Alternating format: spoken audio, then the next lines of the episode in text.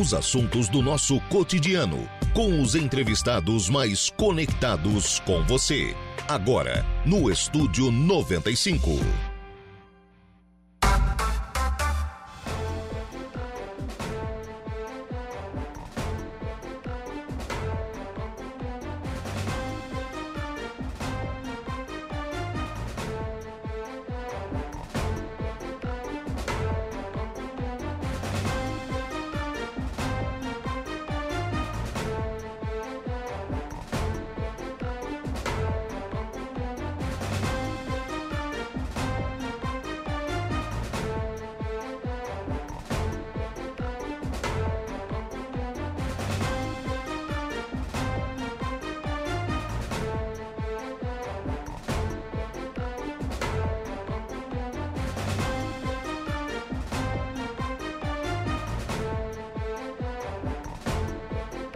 Agora são 10 horas e 13 minutos, 26 graus é a temperatura. Bom dia! Estamos começando o programa na manhã desta sexta-feira aqui na programação da Rádio Araranguá. Muito obrigado pelo carinho da sua companhia, muito obrigado pela sua audiência e já de forma antecipada, muito obrigado também pela sua participação. Você que nos acompanha em FM 95,5, aí no rádio do seu carro, da sua casa, do seu local de trabalho, muito obrigado pela sua audiência. Muito obrigado também a você que nos acompanha através das nossas demais plataformas. E aí nós destacamos aqui o nosso portal www.radioararanguá.com.br. Lá no nosso portal, além de nos acompanhar ao vivo e em qualquer lugar do mundo, você também pode é, sempre ficar bem informado né, sobre tudo aquilo que acontece aqui na nossa cidade e na nossa região.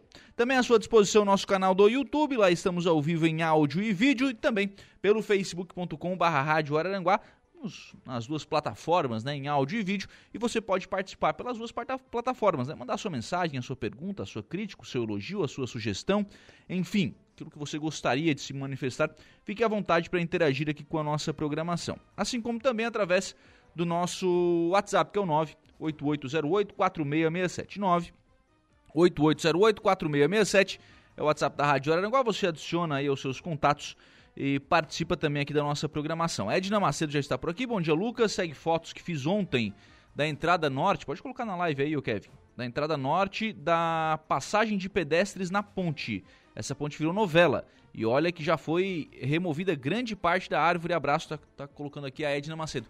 Isso aí é a, é a ponte sobre o Rio Araranguá, do antigo traçado da BR-101. O problema, obviamente, não está na pista de rolamento. O problema está no acesso à parte dos pedestres, né? Como é que o pedestre vai chegar ali? Ou ele se arrisca e passa a ponte pela, pela pista de rolamento, ou ele se embrenha no meio dessa árvore aí que caiu e para tentar passar ali, né? Ontem o secretário Cristiano Coral disse que iria mandar uma equipe lá para fazer isso. Enfim, vamos torcer aí para que nessa semana é, o pessoal consiga passar por ali. Agora, me preocupa nessa foto aí, uma rachadura ali, hein? Ali é acesso à ponte. Rapaz. Olha que essa ponte já apresentou problemas.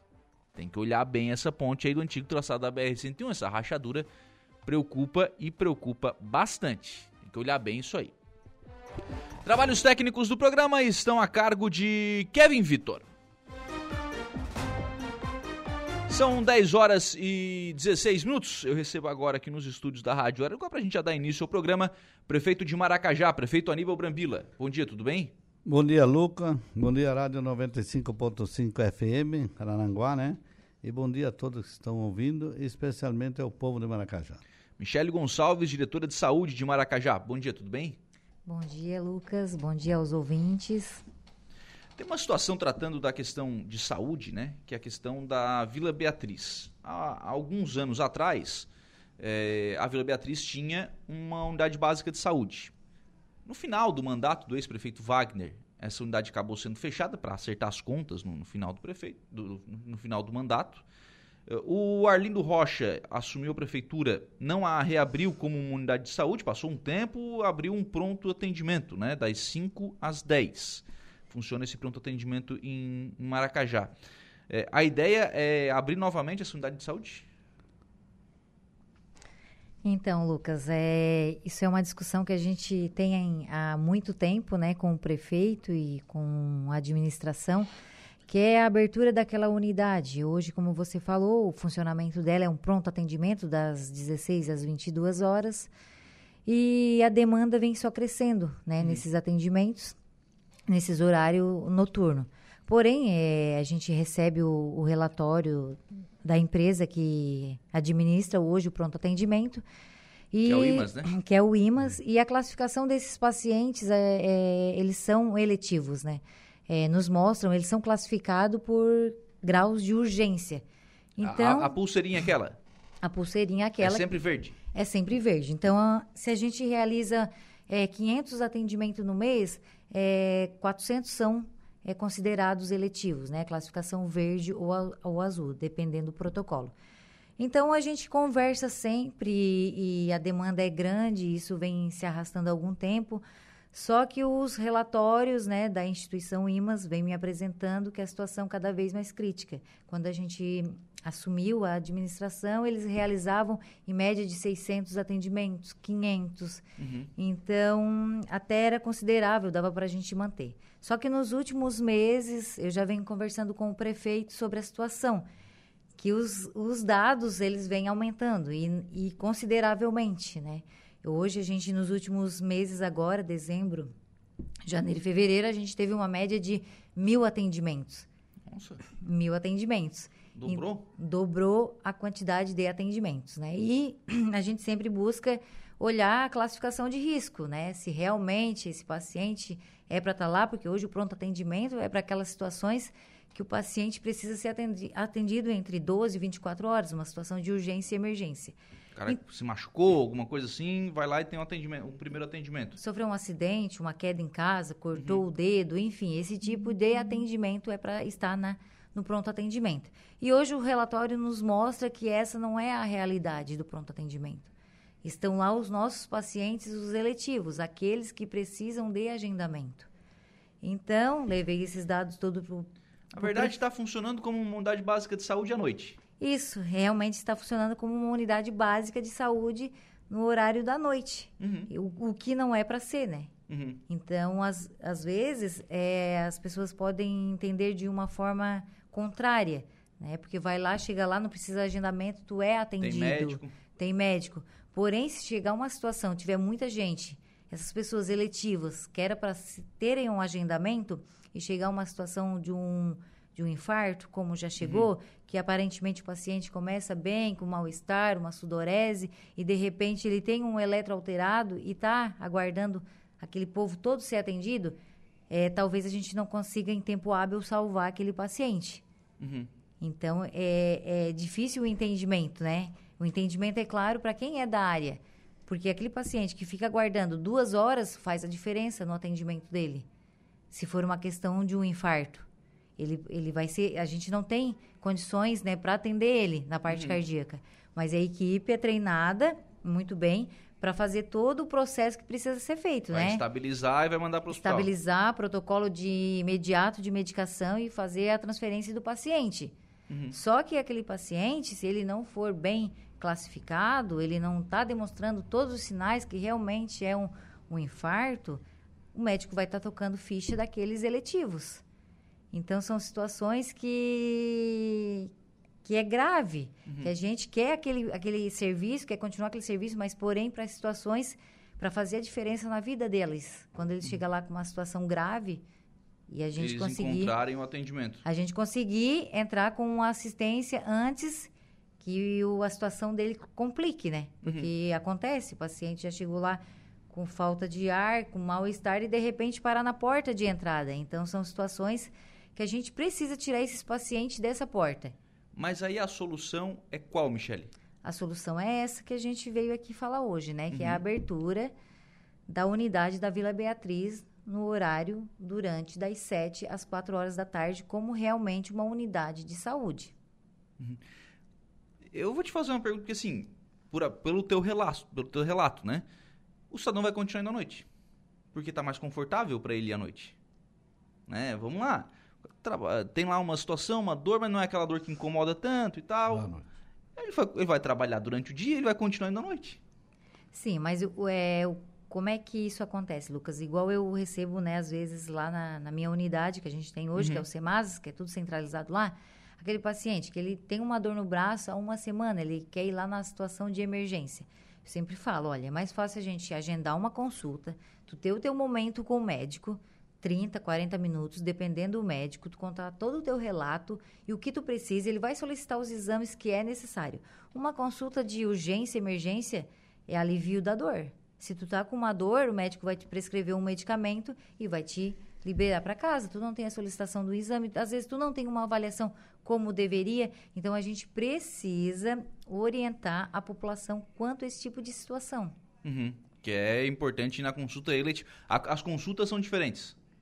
As consultas são diferentes, com certeza são diferentes. A, a consulta de emergência, ela, hum. o médico só vai dar a ênfase que é necessário se realmente o paciente estiver em condições fisiológicas que estão em dúvidas. Paciente que tem dor, dor a gente não consegue mensurar. Dor, o paciente diz, né? Eu tô com muita dor. Uhum. E a situação de urgência e emergência, a gente precisa ter os sinais vitais alterados, ou um exame que ele realiza ali, um eletrocardiograma que realmente aparece uma alteração. Então, o médico, ele vai fazer a consulta dele conforme a situação do paciente. E é, e é real o que eu vou te falar. É, consulta de urgência e emergência é diferente da consulta eletiva. Sim, na, na, na, consulta de urgência ele vai parar a dor e vai mandar marcar uma consulta eletiva. Isso. Hoje o que, que acontece? Todos aqueles pacientes que passam no pronto atendimento à noite, Provavelmente eles vão estar nos procurando amanhã na nossa unidade para realizar o agendamento, para dar continuidade. Porque o médico não solicitou é, algum exame para fazer uhum. o diagnóstico, o porquê daquela dor, e deu um medicamento para livre da dor. E uhum. se ele achar que tem um processo inflamatório, ele até vai indicar um antibiótico. Mas é raro as vezes que acontece isso. Então o paciente retorna de novo na unidade. Uhum.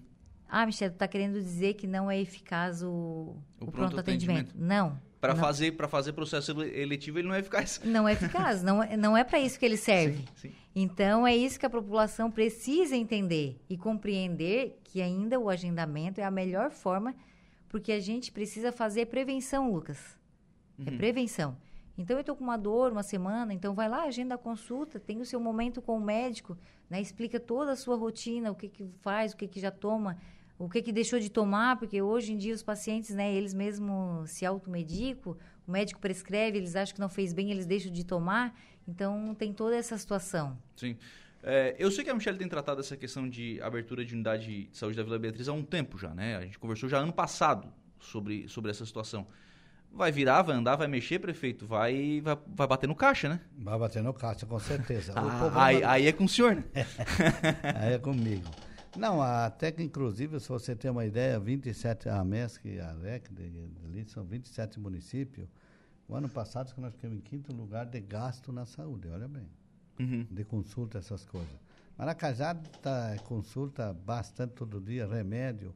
É, os idosos que gastavam 400, 500, 600 mil de remédio antes de nós assumir, hoje não gastam real, né? Pega tudo lá com nós, na, no SEMAD porque a gente... Uhum com a economia e o trabalho bem correto, a gente tem remédio para essa turma. O que, que nós estamos estudando ali? Nós queremos abrir ali. É, seria mais um dentista também ali, né? É, uma sala e tal. Aí a gente está entre contratar para uma licitação, que nem o, o IM é, que está lá é o... O IMAS. O IMAS. É, claro que tem que fazer licitação, né? Ou nós contratar as pessoas. Só que hoje a gente já tem dificuldade de profissional na, no SEMASA.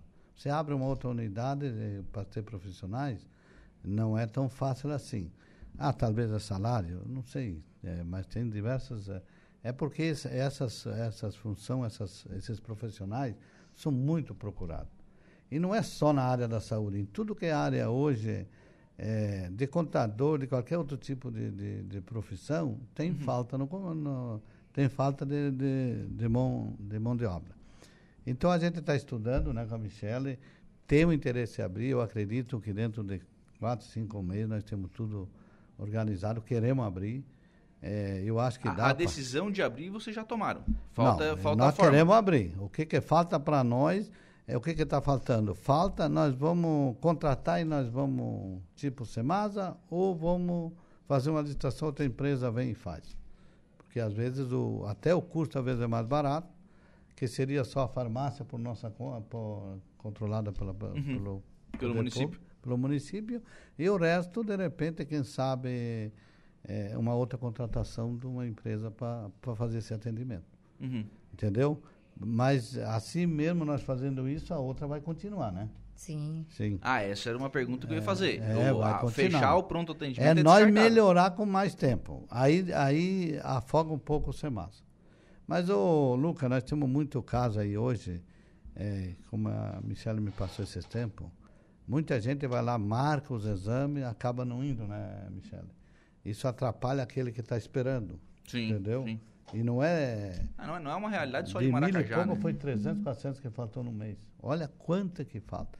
E muita gente vai lá, eles querem um exame de, um, de uma situação, de um tipo de doença, eles querem. A Michelle libera, vão lá, faz os exames, depois esses exames vêm para ser mais e eles não vão não buscar. buscar. Né? É. Não vão nem saber se está certo. Então é um gasto desnecessário. Mas tudo bem, isso existe em tudo que é lugar. A gente vai fazer de tudo para abrir essa unidade ali. Sim. Porque até que o, hoje a centralização do movimento de pessoas já é mais na, no São Cristóvão e, e a Vila uhum. ali, né? Na BR, a idade é a BR que traz todo o movimento. E, e na verdade, com tudo centralizado, Michele, no Semasas, pro Semasas fica difícil também, né? Porque é, um... é muita gente, né? É, realmente a gente tem vivido dias assim bem tumultuados, porque a gente está, como o prefeito acabou de falar, né, a gente está com uma dispensação na, no medicamento bem amplo, então muita coisa que não era fornecida hoje a gente fornece. É, a farmácia está com mais ou menos de 30 a 40 minutos de espera, né, os pacientes. É para poder pegar os seus medicamentos. Aí, aí, abrindo na vila vai uma farmácia para a vila. Abrindo para a vila a gente vai levar uma farmácia para a vila, com certeza. Talvez hum. é, no primeiro momento só com atenção básica, só com medicamento sim, né, sim. básico e deixar o controlado é, conosco no Semasas, mas a intenção é sim levar né, a farmácia junto para que o paciente não consulte lá e tenha que se deslocar até ali Sim, no centro, né? Já, já resolve na vila, né? Já resolve já, na vila. E, é, e também é importante, porque o, o espaço físico, né? Tá bem apertado ali para nós. É, então, é um, contratamos toda a equipe nova agora, os psicólogos, fono, então acaba ficando apertado para nós. Mas também estamos com o projeto aí em, em andamento, né? Da construção da sede da secretaria, que também vai ajudar a desafogar um pouco. E a tendência é só melhorar, né? Cada vez mais. Tem um ouvinte perguntando aqui, eu acho que é uma conta de, de algum estabelecimento comercial, Espaço, Taglio, enfim mas, mas é uma pergunta que eu estava pensando em fazer também. É por que não colocar um posto de saúde à noite? Se é, o, se é a realidade, né? Mas aquele, aquele que nós temos vai até que hora? Vai até as 10. Até as 10. Ah, do diz 24 horas? Não, não, não. Um, um eletivo à noite. É por questões de equipe, né? Sim. É, daí eu, tu tem que ter uma, uma, equipe, uma equipe bem ampla, porque tu vai ter que ter todos os serviços, né? Uhum. É agendamento, é a dispensação do medicamento, é a fisioterapia, é um conjunto, né? Então isso acaba se tornando inviável para o município. Uhum. Financeiramente inviável, fica difícil, né? Uhum. Patrícia Gaio Freitas Rocha está por aqui, bom dia. Bom dia, Michele, prefeito, parabéns pelo trabalho realizado na nossa cidade. A Carla Costa também conosco, bom dia, Lucas. Estamos ligadinhos na entrevista aqui no Passo Municipal. Queremos parabenizar o prefeito Brambila pela gestão de excelência que vem fazendo em Maracajá, com investimentos em todas as áreas. Também a diretora Michele pelo cuidado e atenção frente à saúde de Maracajá. Jusemar Pedro Gonçalves. Bom dia, Lucas, Michele, prefeito Brambila, a todos os ouvintes, especialmente os moradores de Maracajá. Venho aqui parabenizar a Michele pelo ótimo trabalho em frente à saúde e ao prefeito Brambila pelo cuidado que ele tem por nossa população na área da saúde. A Elaine, que é a esposa do Rodriguinho. É, bom dia, Lucas, a todos os ouvintes. Parabéns ao prefeito e à diretora Michele. É o, é o Rodriguinho que está por aqui. Rodriguinho. O Jusemar está dizendo que é o melhor prefeito. Não, em Maracajá hoje está sendo, não, só tem um, né? não vale, né? e não. a Lara Brambila também está sendo o melhor prefeito. Essa eu conheço. Desde pequenininha, né? Desde pequenininha. é, é. Não, agradeço a todo o pessoal. É, de fato, mesmo a nossa administração, ela está unida, né? O pessoal estão pegando junto, porque não cabe só o prefeito. Uhum. Eu acho que é uma casa, é uma, é, o município não é do Brambila, o município é nosso nem, nem só quem trabalha na prefeitura. Eu acho que é o cidadão de bem, aquele que gosta do município organizado, limpo, ele faz parte também. Ele não joga sujeira na rua, né? Se tiver ele passar, ele vê uma sujeira, ele, se ele tem um bom entendimento, ele ajunta, Uhum. que eu vejo isso em muitas cidades, né? Que as próprias pessoas que não têm nada a ver com prefeitura, eles veem um, um papel, uma coisa no chão e chegam a, a juntar e jogar no lixo. Então, para ter uma cidade limpa, bonita, organizada e para frente, a população tem que estar junto.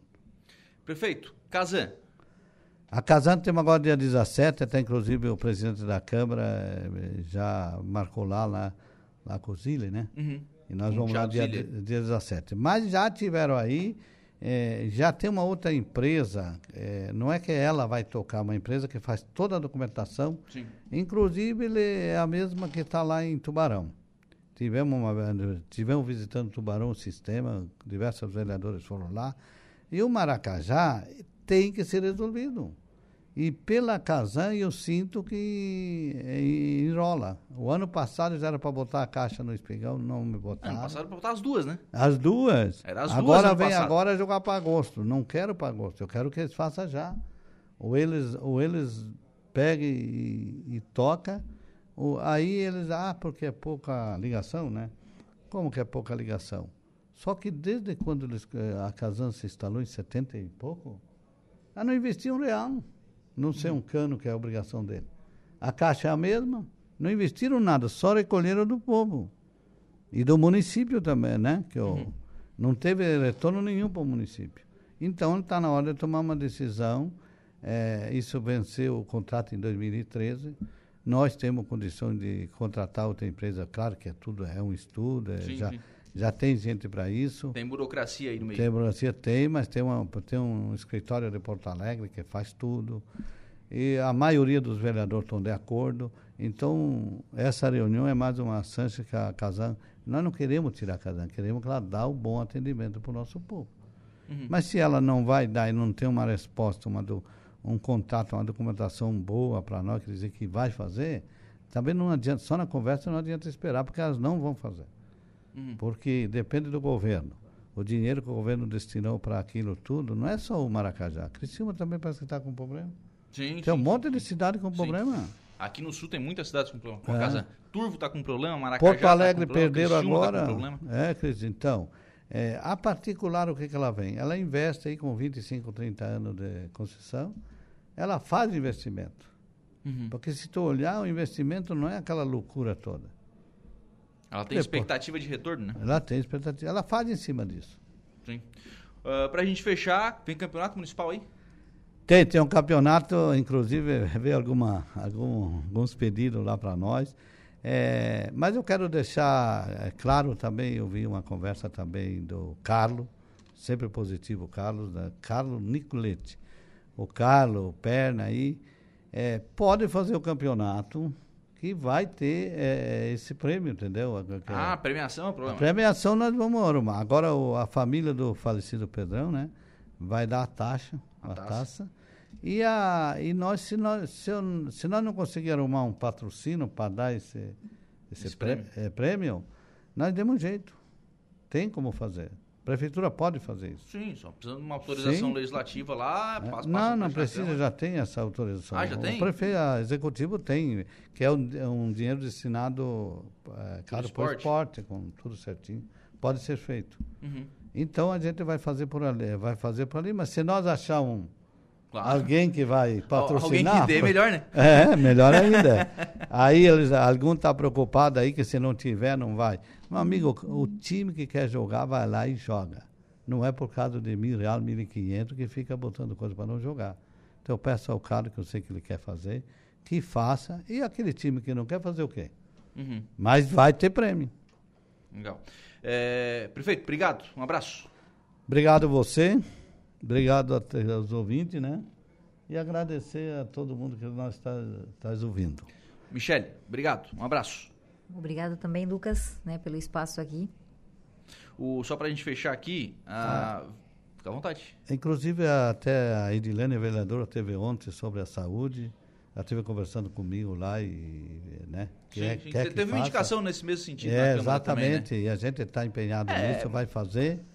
E também, já que, antes de fechar, é, Maracajá vão fazer concurso esse ano. É, eu até ia registrar uma mensagem nesse sentido, que a vereadora Lani me mandou aqui. Aqui, É. cadê? Deixa eu achar aqui agora. Às vezes eu perco as coisas aqui. É, bom dia, Lucas. Grande abraço à minha diretora e ao prefeito municipal. Eu sugiro e torço que faça uma reforma administrativa. Assim, da, principalmente da saúde, é, de repente a gente vai dar uma estudada, porque o que está existindo? Muita coisa lá. É, o concursado estão num salário que não é assim, eu não consigo dar. Tem que ter uma reforma, né? E ali, é, de fato, tem gente que está 15, 20 anos lá dentro e o salário é aquele pequenininho. Uhum. Inclusive, merece, um, merece dar uma Melhorar. melhorada. Melhorar. Sem dúvida. E a gente procura uma, uma reforma administrativa, pelo menos por etapa, né? Vou fazer pela saúde, amanhã depois faz por outra, aquela história toda. Sim. Obrigado, prefeito. Um abraço. Obrigado a você, obrigado a todos os ouvintes da Rádio 95.5. 10 horas e 38 minutos. Vamos fazer um intervalo. A gente volta já. Estamos de volta com Estúdio 95.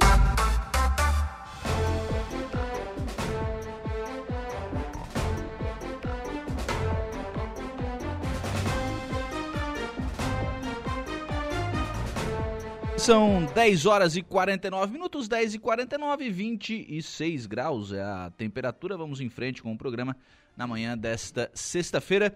Valmir Pedro, lá de Maracajá, o Mica, né? Bom dia, Lucas. Parabenizar ao prefeito Brambila e a Michele pelo grande trabalho que estão realizando em nossa cidade. Também a Regiane Pereira, que é a secretária de administração lá de Maracajá. Bom dia, Lucas, prefeito Michele. Parabenizar o bom trabalho que a diretora de saúde e o nosso prefeito vem fazendo na saúde. São mensagens que chegaram aqui enquanto a gente estava no intervalo. Normalmente, né, quem está acompanhando pela internet, normalmente tem um certo atrasinho ali e tal. Às vezes acontece chegar um pouquinho atrasado, mas estão registradas aqui as mensagens. Ouvinte aqui no nosso WhatsApp, no 988084667, o Rogério está conosco. Estamos sem balsa. Trajeto da balsa Balsa parada, estrada até ilhas, até, de ilhas até Valsa está ruim. Comunidade Morro Agudo sem acesso a Araranguá. Tá colocando aqui o, o Rogério pelo WhatsApp da Rádio Araranguá. A Balsa parou agora pela manhã, já era para ter for, voltado, viu? Haveria uma inspeção na Marinha, essa inspeção ela é rotineira, e ela ia parar das 8h30 às 9 Não sei se já não voltou, já era para ter voltado, né? Já era para ter voltado. E reclamação também aqui com relação à estrada, ligando lá comunidade Ilhas. Alô, Secretaria de Obras, dá uma chegadinha lá patrolada, enfim, né? Dá uma olhadinha lá com carinho nesta situação. Em frente com o programa, eu estou recebendo aqui agora nos estúdios da Rádio Araranguá o José Jair de Matos da Fênix Soluções e Gerenciamento de Cemitérios. Bom dia, José, tudo bem? Bom dia, Lucas. Bom dia aí a todos os ouvintes da, da Rádio Araranguá. Quando ninguém quer trabalhar com cemitério, aparece o José por aqui. Exatamente. Exatamente isso. Como é que tá a, a gestão de cemitérios? O que, que, faz uma gestão de cemitérios, ô, José? Então, Lucas, é, vai, vai com todos os serviços operacional. Né? O que, que seriam esses serviços? Desde a parte de atendimento público, né? Onde atende os familiares do cidadão no próprio cemitério. Né? Uhum. Isso descentraliza, ao invés de o cidadão, é, cidadão ir até o, a, a, prefeitura, né, em busca de local para sepultamento e, a, e, ter um atendimento, o cidadão tem a condição, ou melhor, a, a vantagem de, de, ir diretamente no cemitério, ser atendido em loco lá no cemitério. Prova disso, a nossa empresa, Lucas, está lá instalada no município de Garopaba, né, uhum. prestando um serviço como gerenciador de cemitério e, e com todo atendimento. É um atendimento bastante humanizado, um, diferenciado, e tem que ser, né, Luca, pela tamanha importância do sentimento de cada cidadão. Então, começa pelo atendimento público, depois a parte de é, sepultamentos, né? Toda a nossa empresa, a nossa empresa faz toda essa parte de sepultamentos, faz todo o serviço de exumações, a limpeza, a manutenção, é, enfim, tudo a respeito mesmo desse cemitério, né? Uhum. Então cuida, enfim. Enfim. Bom, o dia a dia de um cemitério dá trabalho, né? Sempre dá. É, o trabalho de um é o mesmo trabalho de outro. A diferença é o tamanho de cemitério, né? é o tamanho de cemitérios, né? Ah, desde cuidado, segurança, manutenção, enfim, tudo isso, né? Exatamente, né? Toda pintura de muro, pintura de meio fio, né? Uhum. É todo um cuidado bem, bem focado, não tenha dúvida. Então seria todo... E além disso, né, desse serviço que eu citei, Lucas, é, o serviço também de organização.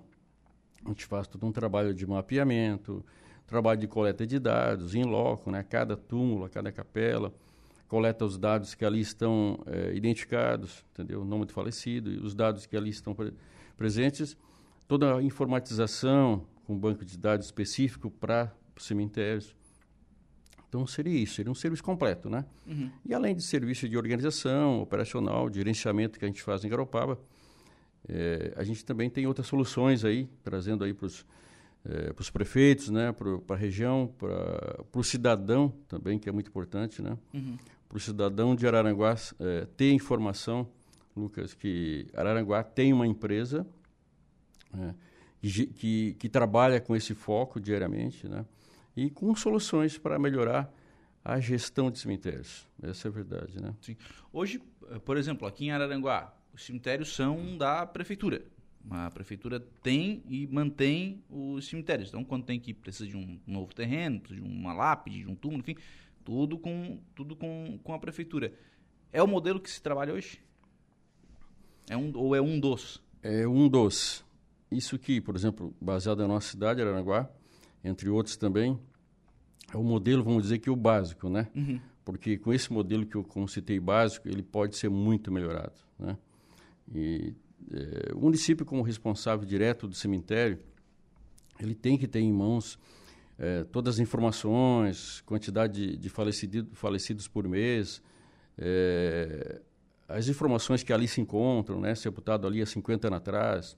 Então, ele tem que ter todo o controle da gestão do cemitério em mãos, né? Uhum. Então, pelo tamanho e responsabilidade que tem o município, né?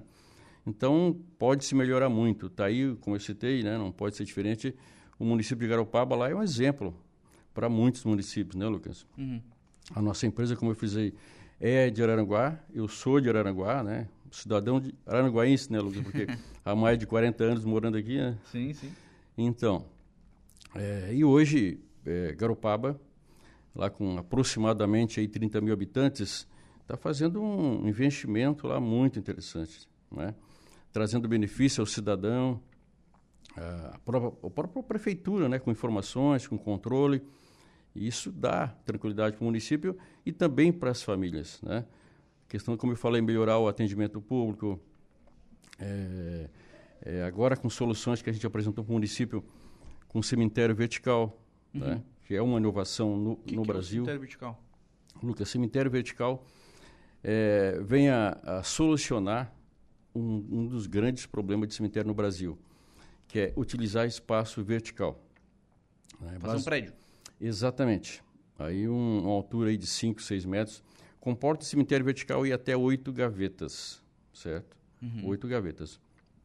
Além de cemitério, tem toda uma plataforma para fazer a questão do sepultamento, né? eleva o caixão até na uhum. sétima gaveta, na oitava gaveta. E isso vem se ganhar espaço físico, né? o cemitério vertical. Você pega, por exemplo, Araranguá.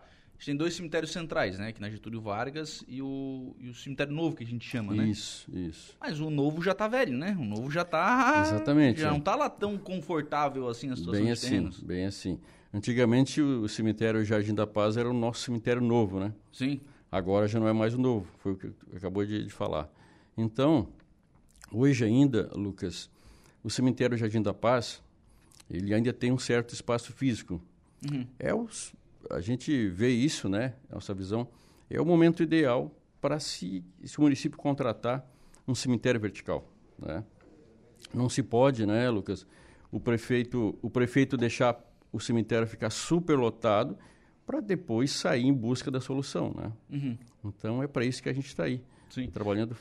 Como é que funciona isso? Faz uma construção e cada, cada fileira é uma família? Exatamente isso.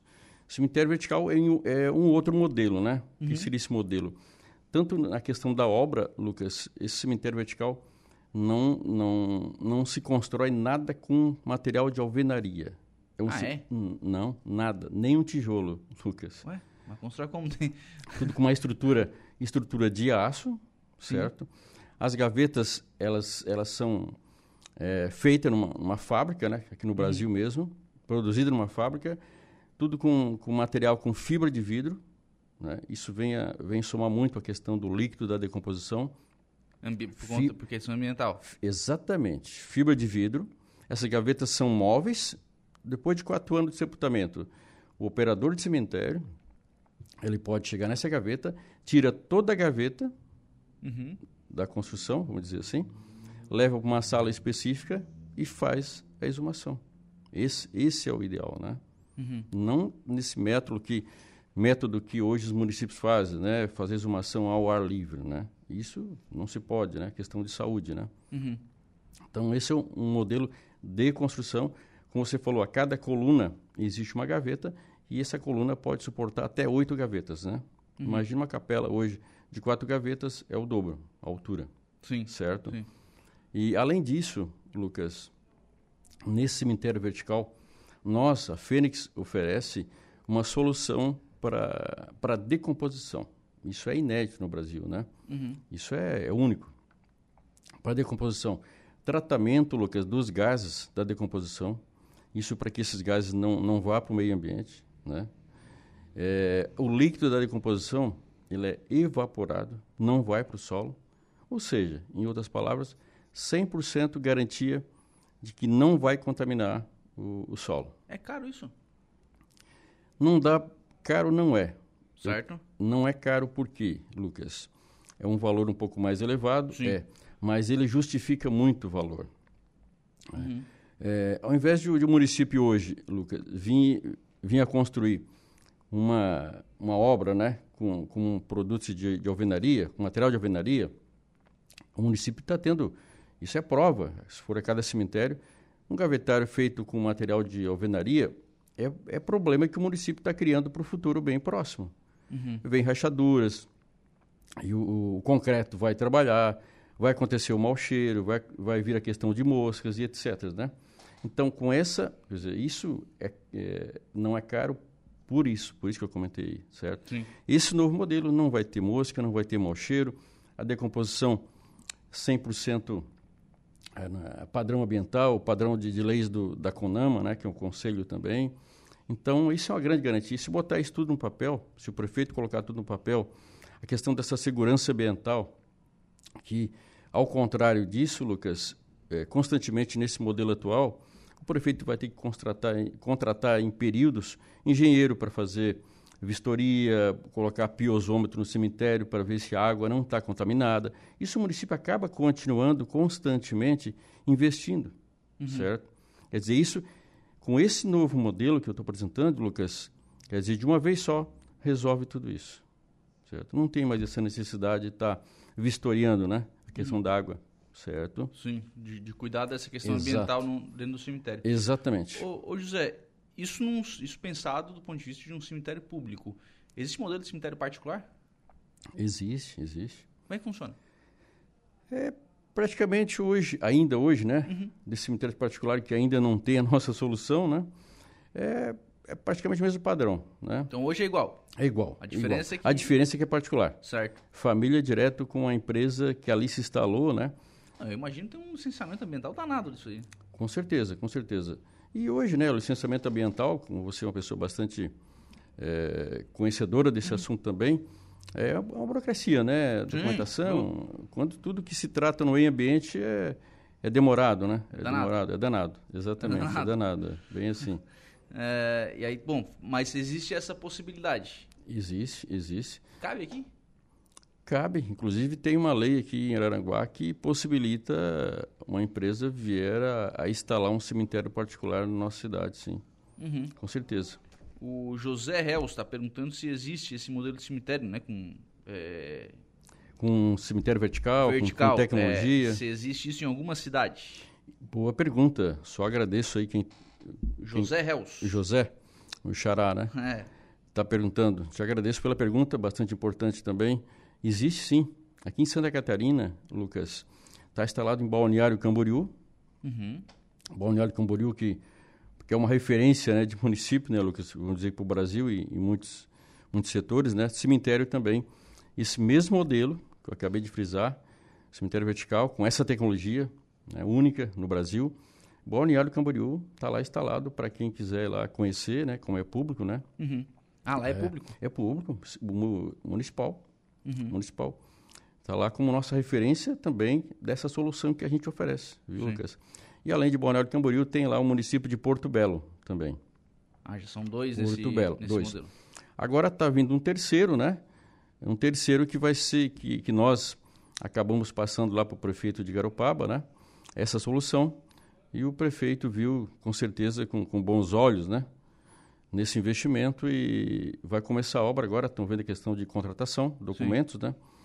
Agora, durante o mês de março. O ouvinte está perguntando aqui, é, o, por exemplo, num cemitério desse vertical público, o, o custo para o cidadão, porque, por exemplo, o- ele está colocando aqui, né? Hoje uma capela comum gira em torno de 20 mil. Numa estrutura dessa, é mais barato, é mais caro? Como é que fica pro cidadão? ele é muito mais em conta financeiramente para o cidadão, com certeza, com certeza. Até porque hoje, por exemplo, voltado aqui para a nossa cidade, Araranguá, a família vem a precisar aí de um, de um túmulo para fazer o sepultamento, né? A família tem que comprar o espaço físico, que é o, que é o terreno, em seguida compra esse- o terreno e a construção ali já executada, que é um túmulo, né? Que tem que ter em 24 horas para fazer o sepultamento. Aí hoje está aproximadamente dois mil reais. Né? Sim. Dois mil reais. Depois a família fica com um compromisso de construir uma capela de quatro gavetas, num padrão de 3 metros por 3, que dá 9 metros quadrados, Lucas, que é um absurdo de espaço físico, né? Que, é o, que é ao contrário daquilo que a gente oferece, que é, que é, é melhorar, é ganhar espaço físico com cemitério vertical, né? Então, a família fica no compromisso de construir, aí vai investir, além de dois mil reais, mais aí 15 mil, 20 mil reais aproximadamente. né? Sem contar que o município pode regulamentar, é o caso do Balneário Camboriú, uma taxa anual desde a partir do sepultamento. Sim. né? Sim, tem uma taxa de manutenção. Faz o sepultamento, a cada quatro anos faz a exumação, coloca no ossuário, que a nossa, nossa empresa também oferece, viu, Lucas? A construção de ossuários. Araranguá nós, nós não temos nem cemitério vertical e nem ossuários também. E coloca no ossuários, libera a gaveta para um novo sepultamento. Ou seja, uma, uma alocação de sepultamento, né? Ô, José, não tem uma questão cultural aí também dessa questão do. é, por exemplo, o cidadão quer ir lá, quer prestar suas homenagens tal. Ele não quer ter essa capelinha. Nesse vertical, isso não fica um pouco prejudicado? É, tu falou bem. Pouco. Muito pouco, Lucas. Prova disso, nós temos lá, né? A nossa empresa gerencia o cemitério de Garopaba já há um ano atrás. E agora, nesse no- novo modelo, ou seja, lá já está sendo executado dessa forma. Apesar que o cemitério vertical que tem em Garopaba são somente quatro gavetas de altura, né? Hoje, operacionalmente, diariamente, quando é necessário, Lucas, cada gaveta é uma família responsável. Como se fosse um túmulo lá, um espaço físico, entendeu? É uma gaveta Mas tem lá o espacinho para ele botar as velas, as flores. Então, boa colocação também. Tem o espaço do sepultamento, né? A cada Sim. quatro anos ali. Cada gaveta, como eu falei, é responsável. Por exemplo, flores. Uhum. Nesse modelo que a gente oferece, Lucas, a cada gaveta tem um suporte para flor, certo? Suporte para flor que a família pode botar. Lá em Garopaba, nossa empresa também, nós elaboramos, executamos, né? é, um velário. Um velário central, onde cada cidadão pode ir lá, colocar, acender uma vela. Né? O importante nesse momento é a intenção, né, Lucas? Sim, sim. é a intenção do ente querido, então é, soluciona também um velário central, que a maioria dos municípios, né, ou melhor, dois cemitérios, né, Lucas, para se acender uma vela, é, em muitos cemitérios se encontra um local lá que sem condição, né, lá no meio dos tijolos, no meio do mato, né, então é isso não não pode mais continuar desse jeito, né, para isso que a gente está aqui. José, tem conversas em Araranguá? É, Lucas, é, eu venho conversando com o prefeito César já desde o primeiro, primeiro ano de governo e até então não aconteceu nada. Não aconteceu nada. É, é uma pena, né, Lucas? Porque quanto mais tarde o, o município vier a decidir sobre implantar uma, uma solução desse, desse tipo, o cemitério está lá. Cada dia que passa, é mais se vende mais um, um espaço, mais uma capela, e o espaço está diminuindo, né? Isso com uma tremenda rapidez, né? Ainda está em tempo né, para o município é, é, revitalizar o cemitério. É o que a gente está fazendo em Garopaba. Revitalizando. Ah, Então, não, é um padrão para qualquer município. Revitaliza o cemitério nesse padrão que existe aí no, na grande maioria dos cemitérios do Brasil. É, eu digo que é arcaico, porque o modelo visualmente não é bom para ninguém, né, Lucas? Então, isso tem que ser modernizado. E essa solução nós temos para oferecer, né? Então, seria isso aí, seria isso. É, falando um, pouquinho mais, um pouco mais de Garopaba, da, do tamanho e importância, Lucas, né? É, lá, como falei, como referência da nossa empresa, dos serviços prestados. Está lá a população sendo, um, repercutindo muito bem, chegando até no nosso escritório, agradecendo é, pelo atendimento, pelo que o prefeito também está fazendo e está investindo, né? Então, é, não tem preço porque quando se trata de sentimentos, né, Lucas? Sim. E o prefeito que investe num cemitério, ele está investido no cidadão. Isso é a coisa mais certa que tem, né, Lucas? Uhum. É, é, isso, então, quer dizer, baseado aqui no nosso município, seria revitalizar o cemitério, por exemplo, né? Está ali, o cemitério Cruz das Almas, né? Sim. Isso falando para cada cidadão aranaguaense, né? Para cada cidadão aranaguaense, né? Que, que tenha, vai entender bem simples, revitalizar aquele cemitério Cruz das Almas, né? No centro, quer dizer, juntamente com toda a colaboração da, das famílias, com autorização de exumação, libera hum. espaço, e assim segue, né? Só para a gente registrar aqui, a Luísa está colocando que a exumação aqui em Araranguá ela acontece a cada cinco anos. Sim. É feita Sim. Ah, depois de cinco anos então, do sepultamento. É, existe um decreto, Lucas, estadual aqui de Santa Catarina, que três anos já é possível. Mas, na prática, é interessante acontecer a partir dos quatro anos, por questão de segurança, né? Sim. Questão de segurança. José, obrigado. Um abraço. Imagina, agradeço eu, Lucas, muito obrigado pela atenção, por esse espaço e estou sempre à disposição aí de vocês, né? Uma satisfação. 11 um horas e 9 minutos. Nós vamos agora à notícia da hora. Gregório Silveira, qual será o seu destaque? Ninguém acertou os números sorteados e Mega Sena acumula em 9 milhões de reais. Guardei para a próxima. é, é, é, amanhã a próxima? É amanhã. É amanhã, então eu tenho que correr para apostar. Horas, é tem que correr para apostar. vamos lá, vamos notícia da hora com Gregório Silveira. Notícia da hora. Ninguém acertou as seis dezenas do concurso 2571 sorteadas essa semana no Espaço da Sorte em São Paulo. O prêmio acumulado para o próximo sorteio, que ocorrerá amanhã, está estimado em 9 milhões de reais. Os números sorteados no último concurso foram 9, 18, 33, 38, 41 e 51. A Quina teve 38 apostas ganhadoras, com um prêmio individual de aproximadamente 57 mil reais. As apostas podem ser feitas até às 19 horas desse sábado nas casas lotéricas credenciadas pela Caixa Econômica Federal. Eu sou Gregório Silveira e esse foi o Notícia da Hora.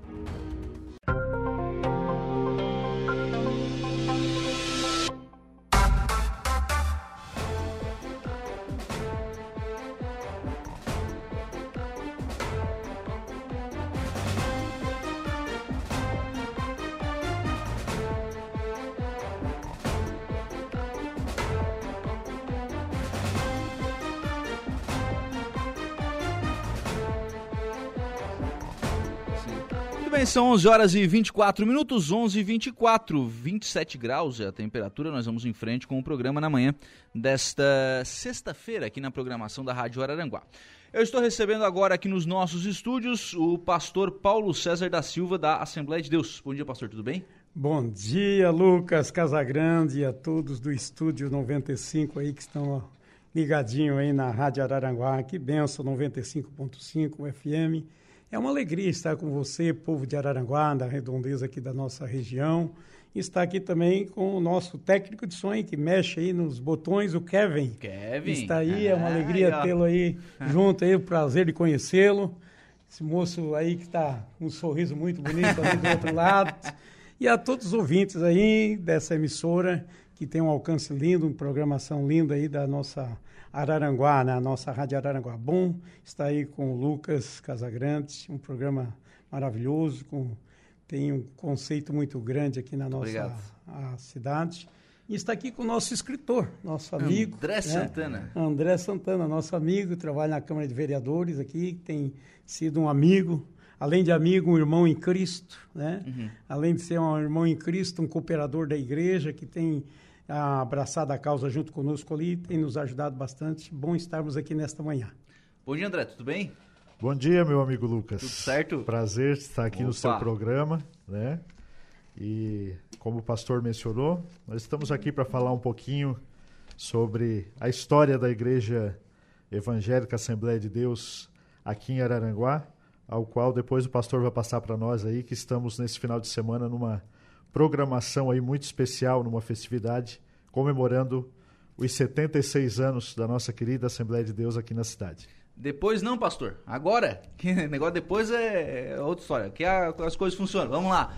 É, temos uma, é, uma, uma solenidade, um lançamento de um livro. A gente vai chegar na parte do livro, enfim, mas né, que comemora o, a, o aniversário da Assembleia aqui em Araranguá. É, mas essa história não começa aqui, né? Tem toda uma história da chegada da Assembleia no, no Brasil. É isso aí, Lucas. Eu tenho aí uma história, como chegou o Evangelho da Assembleia de Deus, como começou, talvez, a uma... A Assembleia de Deus existe aqui em Araranguá, nós temos 26 igrejas em Araranguá, mais a sede 27, então são a sede... É mesmo? É a sede aqui, perto do Murialdo ali, uhum. aquela... É, a nossa Aliás, sede, na 7 de setembro, né? Sete 25 é, ali e na, na avenida principal aqui da cidade, a 7 de setembro, 2552 é o número.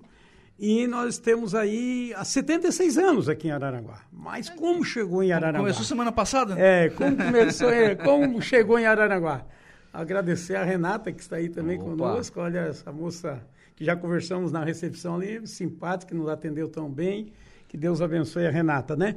O, o Lucas, começou assim 1911 aqui no Brasil, Assembleia uhum. de Deus. 1911. Então, nós temos, do olhar, eu estou com uma camiseta que está escrito rumo ao centenário. Uhum. Então, nos, a Assembleia de Deus no Brasil, em Santa Catarina, vai chegar, nós estamos esperando 100 anos. Então, Sim. nós estamos...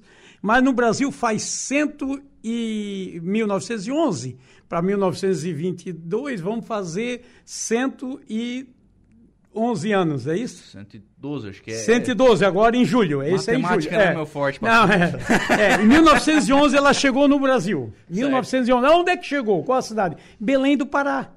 Em Belém do Pará. É mesmo? Foi lá em Belém do Pará que chegou. Dois missionários vindo dos Estados Unidos. Houve um avivamento lá nos Estados Unidos, na rua Azusa, que depois tu vai falar um pouquinho também sobre isso, mas já vou. Como chegou aqui? Começou lá nos Estados Unidos. Eram, Dois missionários sueco, não sueco. É mesmo? Nem falava nossas línguas. É, sueco.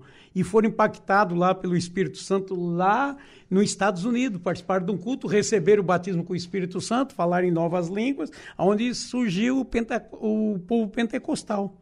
Veio para o Brasil e, e eles eram, eram é, pessoas que se, se diziam evangélicos também, e, é, mas não tinha essa experiência do, do, batismo com o Espírito Santo, que significa o Pentecoste, que foi bíblico, né? Mas não vamos entrar nesse tema. Mas foi lá esses dois homens. Quem eram esses dois homens, pastor? Chama-se o Daniel Berg e o Gunavig.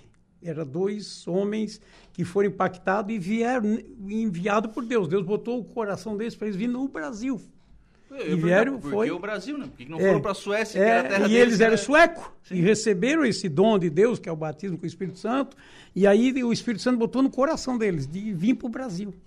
E foi, pegaram o navio e vieram parar em Belém do Pará, aonde em 1911. Dali se espalhou-se uhum. pelo Brasil. Daí teve um senhor chamado André Bernardino, que foi estudar no Rio de Janeiro. No Rio de Janeiro. Daqui? Não, de Não? Itajaí. De Itajaí. De Itajaí. Foi estudar no Rio de Janeiro. Lá no Rio de Janeiro, ele começou a estudar, mas uma situação lá levou ele ao quê? A, a dormir até no porão de navio lá em, uhum. em, ali no, no Rio, de, Janeiro. Janeiro. Dali, ele pegou uma pontada pulmonia. E um jovem que pegou saiu um para estudar uma pontada pulmonia, uma pontada, deu tá, uma pontada no pulmão, no pulmão dele. Certo. Daí foi, foi informado que tinha esse jovem que estava. Foi alguém orar por ele e ele aceitou a Cristo. E uhum. veio aí para Itajaí e começou, aceitou a Cristo, se confessando como cristão, veio para Itajaí e abriu a Assembleia de Deus em Itajaí nas casas, fazendo culto em casa. A primeira de Santa Catarina. A primeira de Santa Catarina. Até dia 15 agora de, de março uhum. é o dia da Assembleia de Deus de Santa Catarina.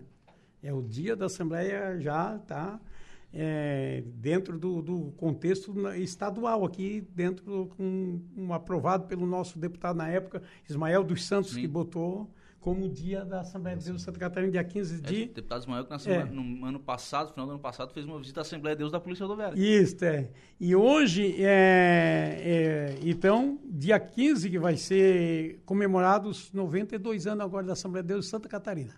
Uhum. Em Santa Catarina. Por isso nós estamos rumo ao, ao centenário. Preparando o 100. É, o 100, é. E daí de Santa Catarina se espalhou-se. Né? E ele começou ali em, em Itajaí, se espalhou-se e veio a, a para Criciúma e várias regiões aqui. Aí em Criciúma tinha uns, um fotógrafo chamado Orlando Brasil. Orlando Brasil. Que batia foto Sim. e fazia foto assim para colocar. Quando ele sabia que morreu alguém, ele ia lá e daí ele fazia aquelas fotos também para botar no túmulo e tudo. Uhum. Ele fez do meu pai e da minha mãe. Olha eu ainda não era evangélico. Ele fez que meu pai e minha mãe morreram novo, com 38 anos, e ele bateu lá na nossa casa, lá em Criciúma. Uhum. Lá na Mina Brasil, no bairro Mina Brasil, em Criciúma onde tem a mina modelo em uhum. Criciúma. E eu morei 43 anos em Criciúma. Então, esse homem, era um, além de ele bater foto, era um fotógrafo, ele era um evangelista. Ele ia nas casas das pessoas e falava de Cristo, falava do amor de Deus. E esse homem foi o que trouxe o evangelho para aqui, para Araranguá. Ah, é? é? Esse homem começou a evangelizar de casa em casa, falar do amor de Deus, e as pessoas recebiam oração e tal. E aí começou a igreja de Araranguá, que vai fazer nós vamos comemorar amanhã à noite, lançar um livro dos 76 anos da Assembleia de Deus em Aranaguá. Começou com um ponto de pregação nas casas, depois foi feita uma igrejinha de madeira, tem toda a história, né? Sim, sim. Aquela coisa de fazer na, na sala, um culto sim, doméstico, Na, numa área, assim foi, começou, há 76 anos atrás. Ninguém e, começa com a estrutura que é, tem hoje, né? E daí o que acontece? Esse homem começou a ganhar almas para Cristo e daí começou a formar. Mas era cuidado por Criciúma. Tem sim, 76 sim. anos, mas começado de lá, sim. pastores vinham de lá, vinham por escalas, né, dos dias de culto. E depois, em 1960, daí emancipou-se. O que é uma, uma emancipação? Como Araranguá já era também município, se tornou a Assembleia de Deus também emancipada, que ia ter vida própria aqui, administração Seria a Assembleia própria. de Deus de Araranguá. É, de Araranguá. Então nós vamos comemorar amanhã 76 anos que começou a igreja e, e 63 anos de emancipação. Ah, são as duas comemorações juntas? É, as duas juntas. comemorações juntas, é. Legal. É, legal. vai ser... E vamos citar também os 92 anos, que é dia 15 de março. já, tá, é. já que está na beiradinha é, também, né? É, dia 15, é, semana que vem, que vai ser comemorado claro, em Santa claro, Catarina, claro. que é, é, a no, é a nossa administração, é tudo em Itajaí. Sim, É, porque sim. a sede onde é lá, veio, onde, onde veio, veio, o Evangelho, a, a convenção, a uhum. nossa a diretoria da mesa, tudo é lá, Sim. então a gente comemora, né, em Santa Catarina. Legal. Mas agora eu quero passar para o André, porque nós também não vamos se estender muito. Vamos passar para o André falar um pouquinho do livro, uhum. dos primeiros André, antes da gente primórdio aí. Antes da gente contar a história em si, é... por que um livro? Então, Lucas, a ideia do livro partiu do pastor, foi um convite. Ah, foi a convocação? É, isso. isso há um ano e meio aproximadamente atrás. Uhum. Teve essa ideia. Que em março do ano passado foi comemorado os 75. E era um sentimento do coração do pastor de lançar um livro nos 75. Certo. Só que a gente não teve tempo hábil para poder escrever, né? E daí ficou uma promessa no ano passado que nos 76 anos o livro sairia. E não cumpre para ver. Ô, rapaz, não tinha como não cumprir com a igreja lotada como estava, e o pastor disse, ó, a responsabilidade é do André, não é minha. E aí, graças a Deus, Deus deu todos os artifícios, Deus nos capacitou para que a gente juntasse o material, fizesse uma pesquisa bibliográfica, né? Lucas, porque... porque... Tem bibliografia ou é tudo testemunho? É o que eu ia citar para ti agora. É... Há muito pouco escrito sobre, né? E a gente trabalhou muito a questão da oralidade para poder fazer esse livro. Uhum. A história oral, né? Sim. Que a história hoje ela nos permite. É, né? 76 anos você não encontra os, os primeiros, é, talvez. O que, o que a gente pôde fazer, falando do livro, né? O leitor que for folhá-lo e que for ler, ele vai acompanhar a história, né?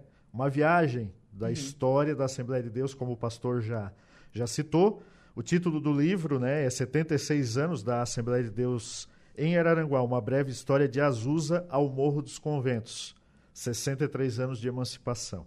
Uhum. Então, parte da história o pastor já contou aqui, dos missionários suecos. Então né? o, livro, o livro faz menção a, isso, a isso. é uma viagem. A gente certo. faz uma viagem na história, no contexto histórico da nossa Assembleia de Deus, da nossa igreja, desde os missionários suecos, né? Uhum. Ao qual tu perguntou por que eles. Uhum. É importante a gente se reportar um pouquinho na história e a gente fazer lembrar que o protestantismo na Europa ele, ele era enorme, uhum. né? A gente vê desde a da reforma protestante com Martinho Lutero, então ficou isso ficou muito, vamos dizer assim, impregnado nos países europeus. E hoje a gente também tem uma presença muito sim, forte sim, ainda imagina, das igrejas, imagina. principalmente das tradicionais, né? Sim.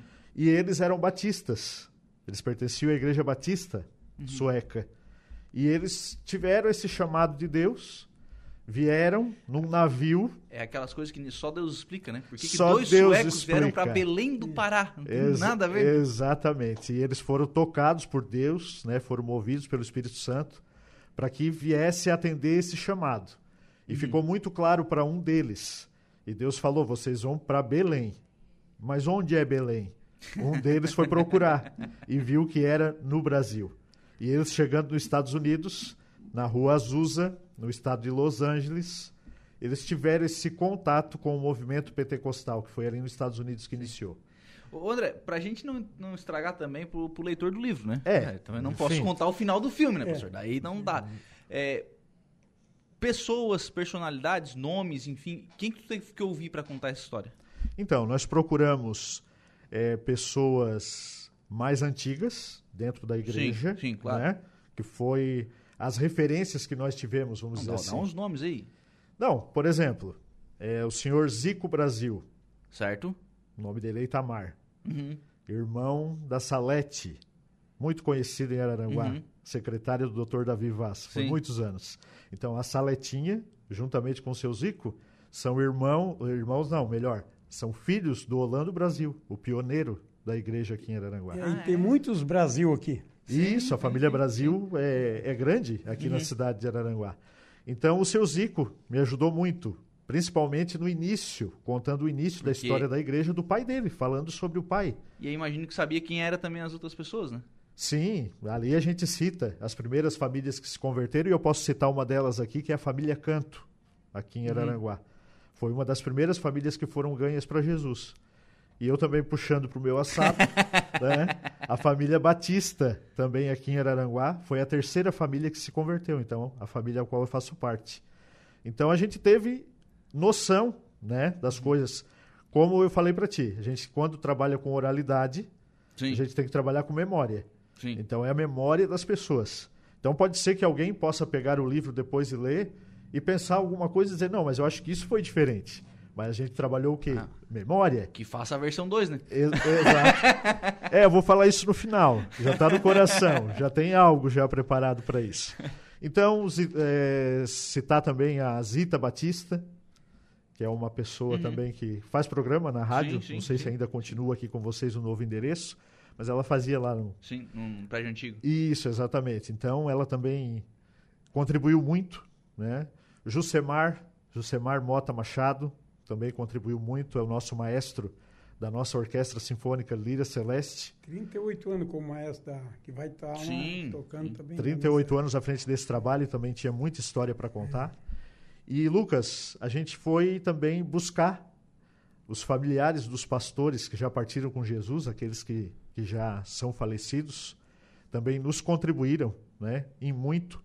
E aqueles pastores que ainda continuam conosco, que passaram, que foram 13 aqui em Araranguá. O pastor Paulo César é o 13 terceiro na sucessão, desde 1960. Então a gente conseguiu muitos relatos das famílias e dos pastores que estão conosco. Então eu vou dizer para ti, foi foi algo é, vou procurar a palavra certa aqui para para te citar. É, foi trabalhoso para fazer. foi trabalhoso para Gratificante fazer. também, né? Eu achei, eu achei que vi Foi. um gratificante, meio Não, trabalhoso. foi pastor. trabalhoso para fazer, mas eu sou muito feliz com Jesus dele ter permitido com que eu pudesse escrever e Uhum. deixar nos anais da história da cidade de Araranguá a história da nossa querida Igreja Assembleia de Deus. Ô, André, e como é que começou? Onde começou? Quais, quais eram as Porque sim, vamos lá, o pastor contou aqui um pouquinho. Isso. Vinham os pastores de Criciúma, vinham Exato. pregar aqui, é, nas, no primeiro momento nas casas dessas famílias. Isso. Você estou. Quando é que vem a primeira sede? Então, é, nosso pioneiro, Holando Brasil, uhum. a gente já citou, um fotógrafo, como o pastor mencionou. Ele soube que aqui em Araranguá tinha uma pessoa que já tinha aceitado a Jesus. Ele teve essa informação. Ah, certo. E essa pessoa se chamava Deodel Costa. Uhum. E morava em frente à nossa sede hoje, ali, um terreno bem em frente ali. Uhum. Uma casinha antiga. E ele acabou se convertendo, Lucas. A história dele é às vezes diz assim, ah, o genro é problema. Não, às vezes o genro é solução. E é bênção na vida da pessoa.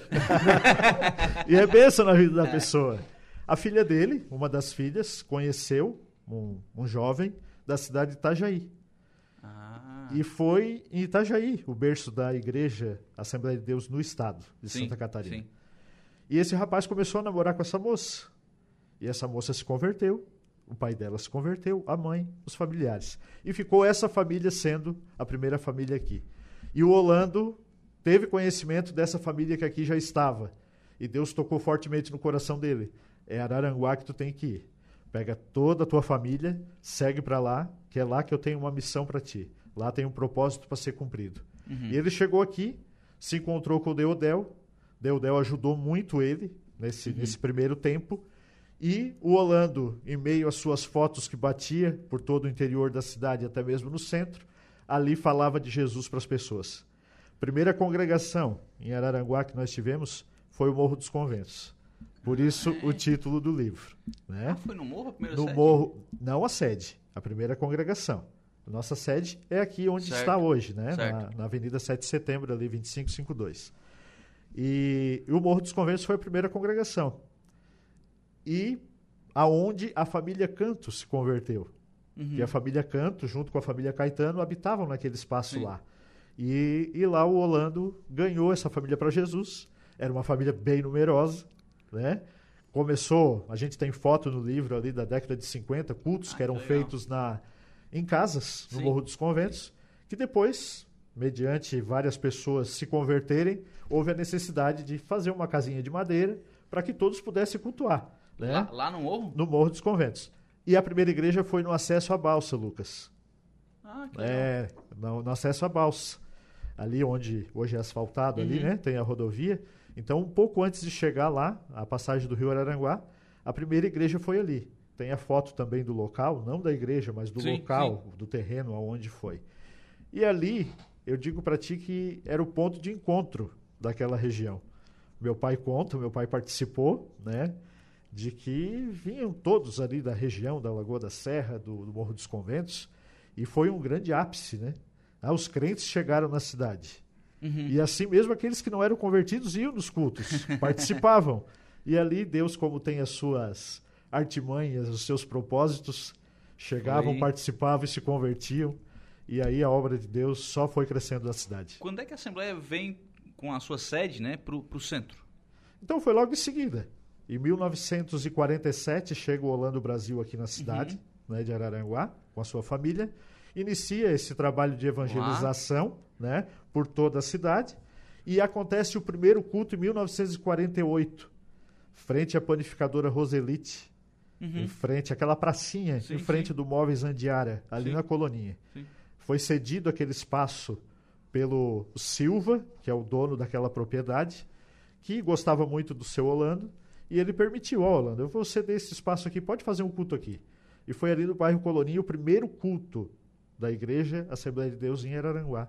Foi ali naquele espaço. E ali começou, né? E em seguida, né, o pastor também mencionou, nós pertencíamos a Criciúma. Sim. Né? A igreja de Criciúma. Sim. E houve a necessidade, porque pessoas se convertiam, famílias se convertiam. Então a gente precisa ter um local.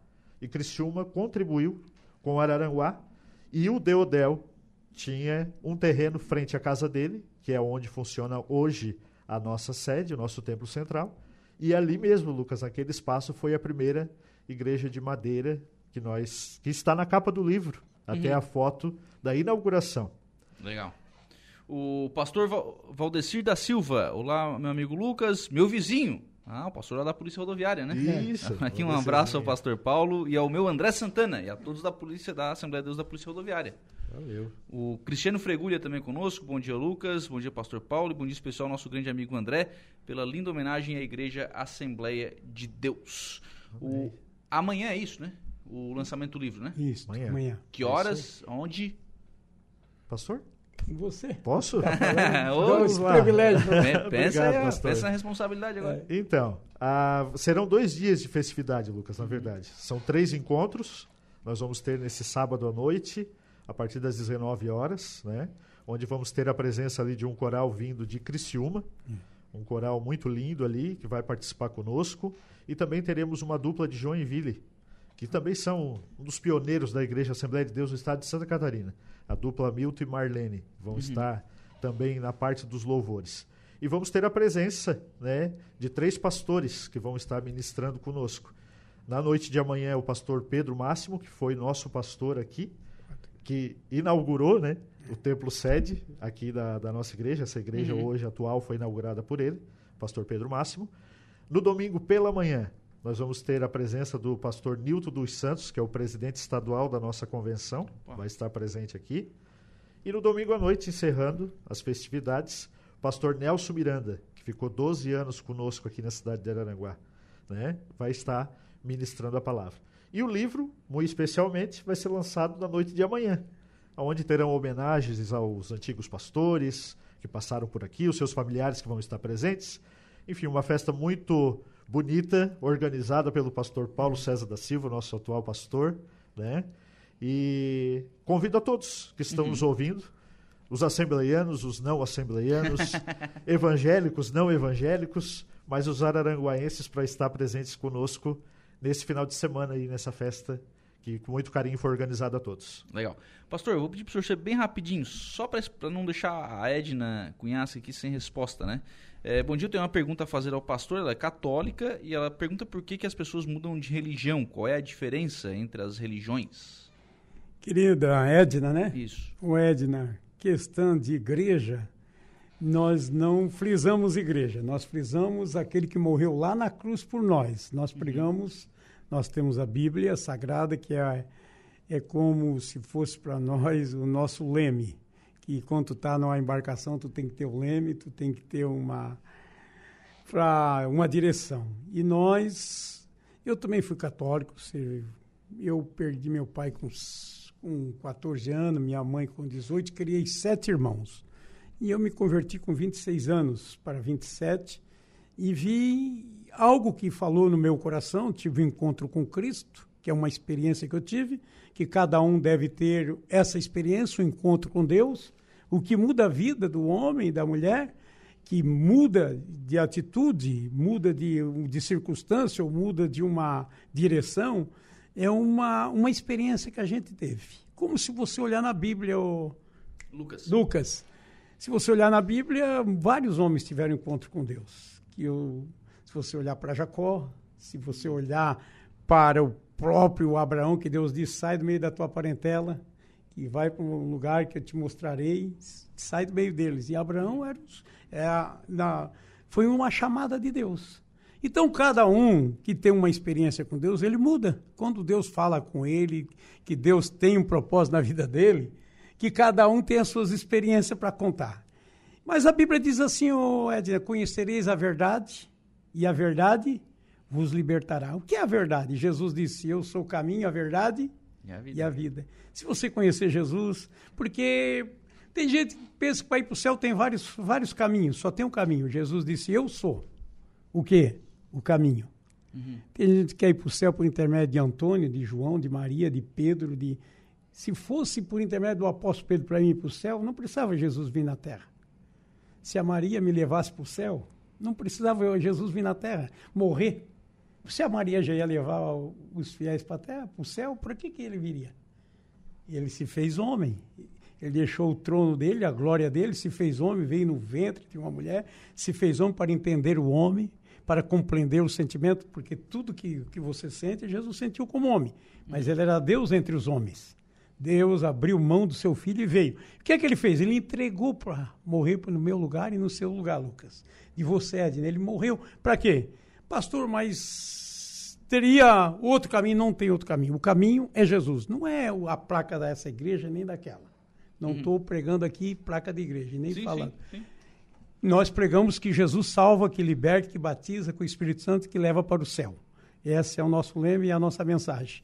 Então, Edna, que tu tenha uma experiência com Deus, que tu encontre esse caminho que Jesus diz, eu sou o caminho, anda com ele. Um dia tu me Senhor, tanto me mostra o caminho, que eu quero andar nele. Jesus disse, olha, eu sou o caminho, eu sou a verdade e a vida. Há quanto tempo que eu estou entre tô, vocês? Estou dizendo isso. Né? É, quanto tempo está vendo eu curar, fazer milagre, e está me perguntando isso? Eu sou o caminho, a verdade e a vida. E se tu seguir os meus caminhos, os meus passos, tu vai chegar ao céu. Tá certo? Obrigado, gente. Um abraço. Lucas, valeu. Um abraço pro pai e pra mãe. Não posso deixar. Estão lá ouvindo, lá já tinham. Passei na casa deles, o rádio já estava na sala, eles ah, te escutam opa, todo dia. Opa! Às vezes eles querem puxar tua orelha de alguma coisa, mas eu digo, não, o Lucas é gente boa. Faz parte do show. Né? um abraço para eles lá. Abraço também pro meu patrão, vereador Nelson tá, Soares. Tá aqui te mandando um abraço, inclusive. Ô, Nelson, aí, eu não esqueci de ti, não. é, o Nelson é um parceiro aí, um amigo. Nelson. Tá? Enfim, a todo o povo assembleiano, né, pastor? Isso, eu quero deixar aqui o meu agradecimento ao Lucas, ao Kevin. Kelvin. Kelvin, Deus te abençoe. Tá? Deus te abençoe, Lucas, tu e a tua família. E a todos os ouvintes. Se tu me der um minutinho para fazer uma oração rápida aqui, posso fazer? Um minutinho, pastor. É. Um minutinho. É. Eu quero agradecer a todos aqui em nome da Rádio Araranguá por essa abertura de estar aqui com o Lucas, né? e agradecer a todos os ouvintes. E estão todos convidados para essa cerimônia a partir da manhã, 19 horas, sábado, domingo de manhã e domingo à noite. Querido e amado Pai, nós te louvamos, te damos graça pela vida do Lucas, do Kelvin, Senhor, dessa rádio que abriu, Senhor, esse espaço para nós. Abençoa cada ouvinte, abençoa cada lar, cada família. Senhor, abençoa mesmo. Derrama das tuas bênçãos, dando saúde, paz e alegria é o desejo do nosso coração, Senhor, que tu abençoe a cada morador de Araranguá, a cada ouvinte que estão à escuta desse programa. É o que nós te pedimos em nome de Jesus. Amém. Amém. Obrigado, gente. Um abraço. 11:52. h 52 vamos ao intervalo. A gente volta já.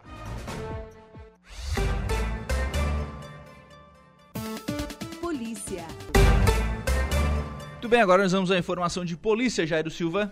Olha, pois não, Lucas, moto furtada em 2020, vejam só, há quase três anos, é recuperada pela Polícia Militar no Arroio Tilma. Foi no final da tarde, é da última quarta-feira, a Polícia Militar Rodoviária realizou a recuperação, então, de uma motocicleta com registro de furto durante a Operação Barreira, na entrada do município de Balneário Arroio A guarnição do Tático Operacional Rodoviário Tora estava realizando uma Operação Barreira na rodovia C447, quando abordou uma motocicleta, nesse caso conduzida por uma mulher. Através de consulta ao sistema, a polícia descobriu que a moto havia sido furtada em 2020. Diante dos fatos, então, a mulher foi presa em flagrante e conduzida até a central de polícia, onde os procedimentos cabíveis foram realizados. É bom destacar que a guarnição do TOR está atuando na região da MESC, na Associação dos Municípios aqui do extremo sul de Santa Catarina, desde janeiro deste ano, realizando operações, policiamento em eventos, repressão ao contrabando e outros crimes comuns nas rodovias estaduais. Além disso, é bom lembrar que está também apoiando o 19º Batalhão da Polícia Militar na prevenção e repressão à criminalidade.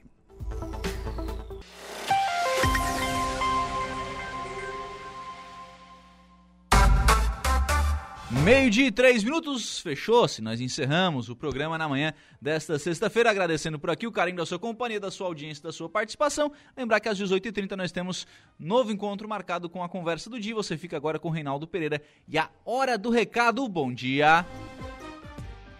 Estúdio 95, de segunda a sexta, às 10 da manhã.